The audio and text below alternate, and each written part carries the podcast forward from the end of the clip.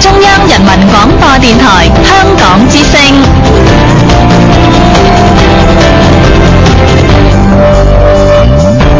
请锁定数码广播三十二台，全天候为您服务。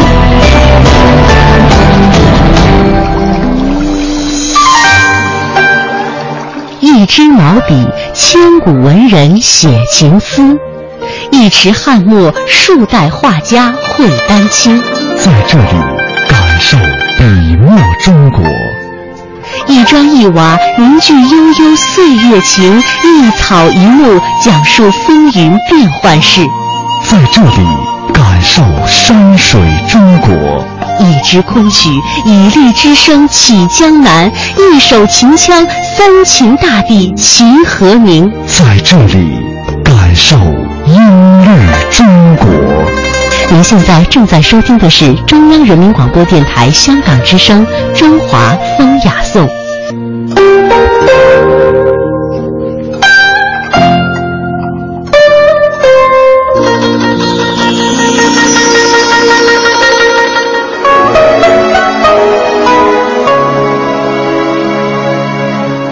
欢迎大家收听今天的《中华风雅颂》。各位好，我是郑博。大家好，我是君阳，为您介绍一下本期的节目。在今天节目的上半时段呢，我们将向您介绍北京的天桥、天坛和一种传统的手工艺品。在下半时段，我们将继续去领略千年的中国服饰文化。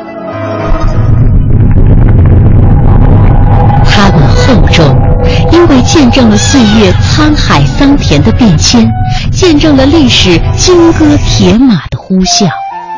它们珍贵，因为岁月无法复制，历史不会重演。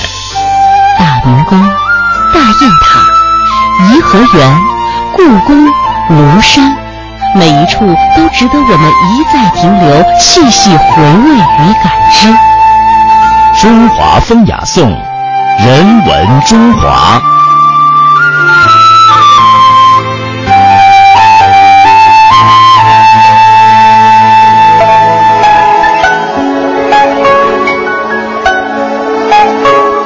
在人类的历史上，出于对天的敬畏和崇敬，在历代的帝王啊，都通过一种祭天的仪式来祈求风调雨顺、五谷丰登。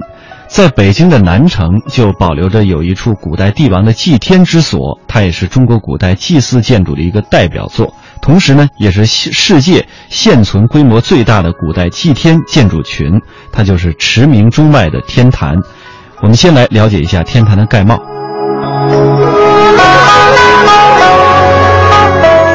北京天坛位于北京城南端，始建于明永乐十八年。是中国古代明清两朝帝王祭天、祈谷和祈雨之地。天坛位于北京城的南端，东西长一千七百米，南北宽一千六百米，总面积约为二百七十三万平方米，相当于故宫的四倍。天坛被两重坛墙分隔成内坛和外坛，形似回字，主要建筑集中于内坛。线上，内坛最南端的主要建筑就是古代帝王举行祭天大典的圆丘坛。圆丘坛又称祭天坛，分上中下三层，以二叶青石砌成。坛心这块凸起的圆石，就是被称为一照影从的天心石。站在天心石上呼喊，会产生声音共鸣，感觉像是在与天神交流。圆丘坛以北是用于供奉皇天上帝和皇帝祖先牌位的黄琼宇。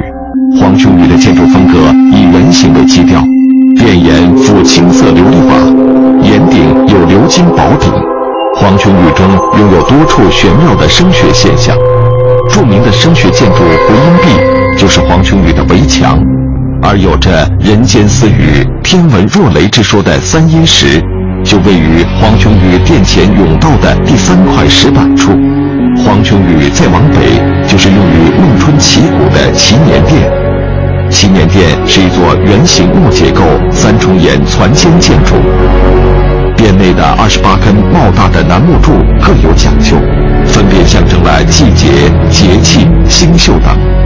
殿内地板正中是一块带有天然龙凤花纹图案的圆形大理石，与殿顶的盘龙藻井和四周彩绘精描的龙凤和喜图案相互呼应，使整座殿堂显得十分富丽堂皇。一座长三百六十米、宽三十米的单壁桥，将圆丘坛、黄琼宇和祈年殿三个主体建筑相连。除此以外，天坛还拥有专供皇帝沐浴斋戒、有着“小紫禁城”之称的斋宫，用来培训祭祀乐务人员的神乐署，充满传奇故事的七星石等名胜古迹。天坛的很多建筑都呈现出了圆形的外观，在中国古代审美当中，圆代表着生命的流转，蕴含着天行健、天道圆的哲学韵味。天坛曾经是封建帝王祭天祈福的圣地，关于它的种种传奇，还要从明朝初年说起。公元一三九八年，明太祖朱元璋驾崩，平素厉兵秣马的燕王朱棣不一时南下，发动靖难之役，抢夺了侄儿建文帝朱允文的皇位。为了巩固自己的皇位。朱棣将国都迁到了自己作为燕王时的藩都北平，并命蒯祥在北平府东南的位置督建了一座用于封禅的天地坛。天地坛的主体建筑是一座被称为大祀殿的方形殿宇。斗转星移，天地坛迎来了另一位皇帝的加冕仪式。公元一五二一年，明武宗朱厚照驾崩，藩王世子朱厚熜即位。改年号为嘉靖，嘉靖皇帝不满登基大典时所使用的方形的大祀殿，于是命夏言为督造者，在大祀殿的南方建起了祭天用的圆形祭台圆丘坛，并将天地坛正式更名为天坛。公元一五四零年，嘉靖皇帝下令拆除大祀殿，在原址上修建了一座。圆形木结构、三重檐攒尖建筑的大享殿，以正月祈谷、夏日祈雨之用，而大享殿就是祈年殿的前身。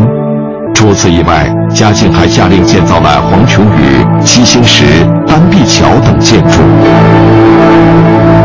转眼间，明朝覆灭，清廷入关。清乾隆年间，天坛迎来了新一轮的大规模改建。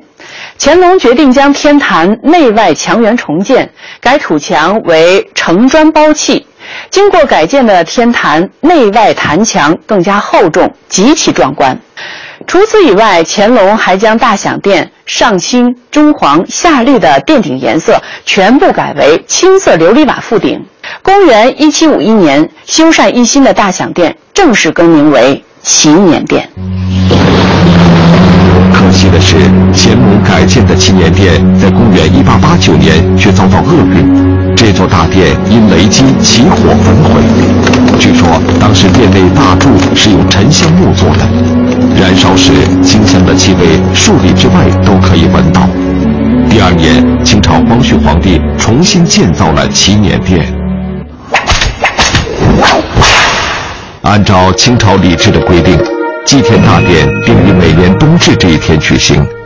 大祀前，皇帝要在天坛内的斋宫沐浴斋戒三天。冬至日凌晨四点一刻，斋宫的大钟敲响了，隆重的祭天大典正式开始。清朝祭天包括冬至祭天、孟春祈谷、夏至祈雨三大礼，从设立至完备长达一百二十七年。祭天仪式在乾隆皇帝执政时达到了顶峰。天坛作为祭天之所，最后的使用者是袁世凯。一九一四年冬至，他在此举行了隆重的祭天仪式，成为了最后一个在天坛祭天的人。如今，神秘的皇家祭祀早已经成为遥远的往事，天坛也就成了历史遗留给我们的珍贵礼物。一九九八年，北京天坛被联合国教科文组织列入世界文化遗产名录。